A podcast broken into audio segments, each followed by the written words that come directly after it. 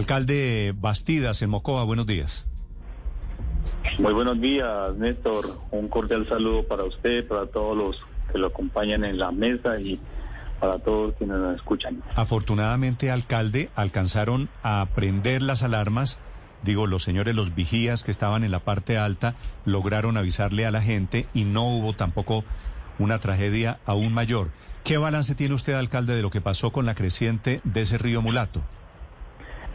Bueno, Néstor, precisamente el día de ayer que se presentó esta situación, este evento, o esta emergencia a causa de las fuertes lluvias eh, que prácticamente azota el municipio de Mocoa alrededor de cinco días, eh, se presentó esta creciente, sin embargo, pues eh, gracias a Dios no se presentaron víctimas mortales, tampoco hubo daños materiales en viviendas, sin embargo sí hubo una afectación eh, en el acueducto municipal eh, por, las, por los deslizamientos que se presentaron sobre, sobre este sitio y sobre las fuertes crecientes que se presentaron en las, en las fuentes hídricas que surten de, del Preciado y del municipio de Mocoa. Pues fueron 10 barrios eh, del sector que de la ribera del río Mulato, los cuales fueron evacuados oportunamente.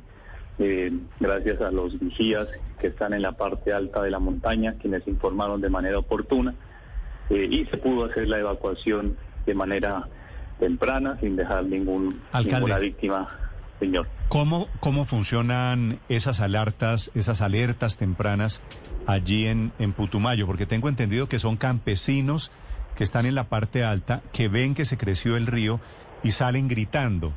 ¿Eso no hay una manera un poquito más sofisticada de, crear unas alarmas allí? Eh, Néstor, es cierto que existen las alertas tempranas con unos vigías, pero ellos tienen unas eh, unos radios eh, por los cuales se comunican con los coordinadores del SAT. En este caso se presenta eh, se presenta que están con unos equipos unos radioteléfonos los cuales se comunican con los coordinadores eh, pues no sería efectivo si, digamos, si no tuvieran este tipo de herramientas, porque pues siempre la parte alta de la montaña pues queda distanciada de, del casco urbano, entonces siempre se utiliza son los, los radioteléfonos. Sí. Alcalde, ¿todavía está pendiente la definitiva mitigación del riesgo en, en Mocoa luego de cuatro años de la avalancha? Hoy todavía pues estamos viendo las imágenes y persiste el temor entre sus habitantes de repetir lo que lamentablemente pasó y que dejó más de mil personas fallecidas. ¿Ha sido insuficiente lo que se ha hecho? ¿Falta todavía más por hacer en mitigación de riesgo para los habitantes de su ciudad? Bueno, las, las obras de mitigación eh, avanzan, eh, avanzan de una forma progresiva.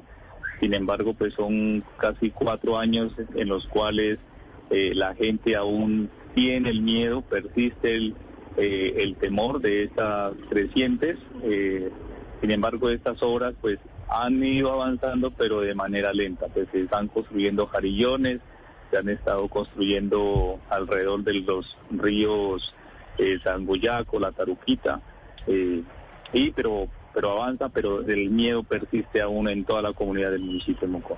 Sí, alcalde, eh, es decir que ni si las personas no están reubicadas, es decir que están en el mismo riesgo que de, que se sufran lo que ocurrió ya hace unos cuatro años, están, no hay posibilidad de reubicarlas mientras se hacen todos estos arreglos que usted estaba mencionando.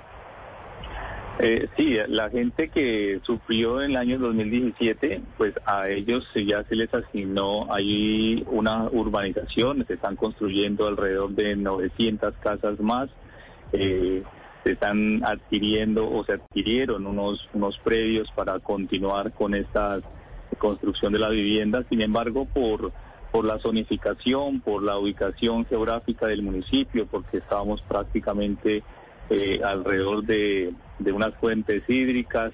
Eh, son numerosos los ríos en el municipio de Mocoa y, generalmente no hay una planicie que nos permita, digamos, avanzar. Sin embargo, eh, la gente que sufrió en el año 2017, pues ha ido, se le ha ido asignando las viviendas, tienen unas, unas obras eh, de vivienda construidas, otras que se están construyendo para ser reubicadas y entregarle de esta manera a la gente que en el año 2017 pues lamentablemente perdió sus seres queridos y sus viviendas. Bueno, ese es el fantasma. Gracias, alcalde Bastidas, muy amable desde Mocoa. Muchísimas gracias, Néstor. Un saludo, un saludo para la gente de Mocoa, para los mocoanos, alcalde. Bueno, muchísimas gracias, Néstor. Yo les, informaré de, que ustedes han estado pendientes del municipio de Mocoa. Muchísimas gracias. Our kids have said to us since we moved to Minnesota, we are far more active than we've ever been anywhere else we've ever lived. Moving to Minnesota opened up a lot of doors for us. Just this overall sense of community, and of values that, you know, Minnesotans have. It's a real accepting, loving community, especially with two young kids. See why CNBC ranks Minnesota number four best state to live and work. A great place to work, an even better place to live. ExploreMinnesota.com slash live.